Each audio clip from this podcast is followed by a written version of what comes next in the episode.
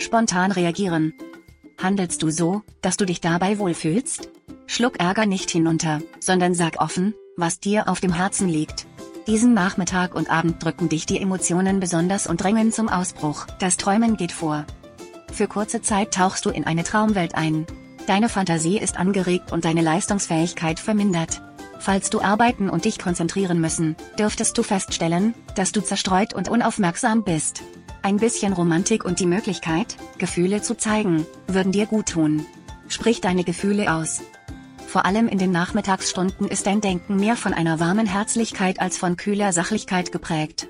Eine günstige Gelegenheit für gute, persönliche Gespräche. Schatz, ich bin neu verliebt. Was? Da drüben. Das ist er. Aber das ist ein Auto. Ja, eben. Mit ihm habe ich alles richtig gemacht. Wunschauto einfach kaufen, verkaufen oder leasen. Bei Autoscout24. Alles richtig gemacht. Schatz, ich bin neu verliebt. Was?